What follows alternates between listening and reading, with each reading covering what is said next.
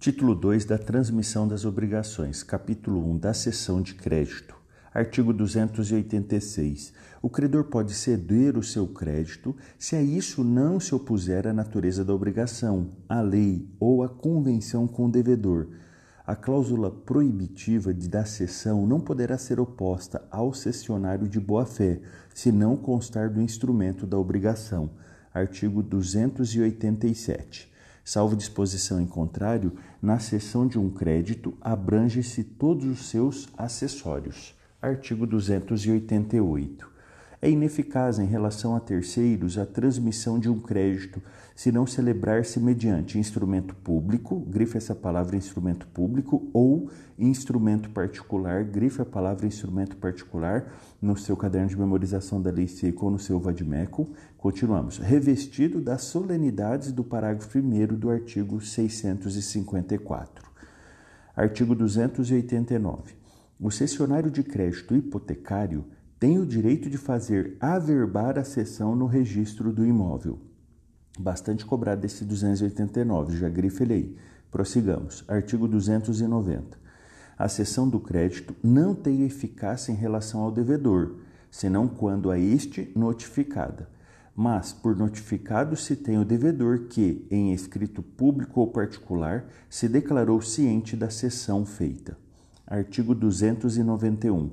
Ocorrendo várias sessões do mesmo crédito, prevalece a que se completar com a tradição do título do crédito cedido, ou seja, com a entrega efetiva do título do crédito. Prossigamos. Artigo 292.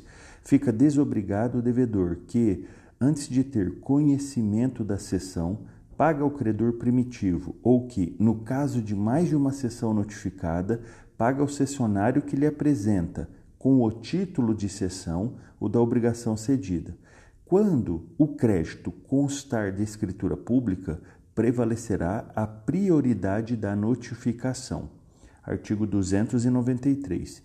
Independentemente do conhecimento da cessão pelo devedor, pode o cessionário exercer os atos conservatórios do direito cedido.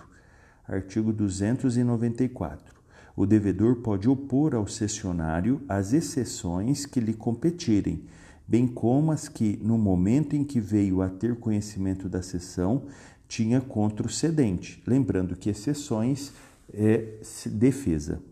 Prossigamos, artigo 295. Na cessão por título oneroso, o cedente, ainda que não se responsabilize fica responsável cessionário pela existência do crédito ao tempo em que lhe cedeu. Anota aí em cima deste artigo, no seu caderno de memorização da lei seca ou no seu vadimeco, que a regra é que o cedente responda pela existência do crédito.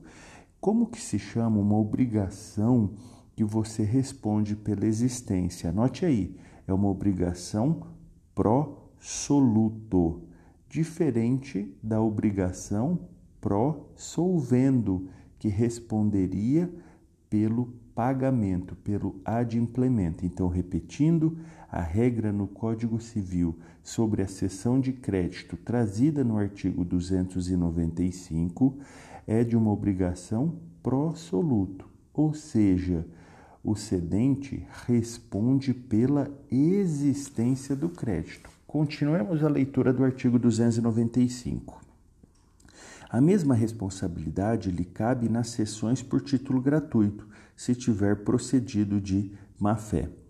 Artigo 296. Salvo estipulação em contrário, o cedente não responde pela solvência do devedor, ou seja, ele é uma obrigação, salvo obrigação em contrário, não será uma obrigação pró-solvendo, mas sim pró-soluto.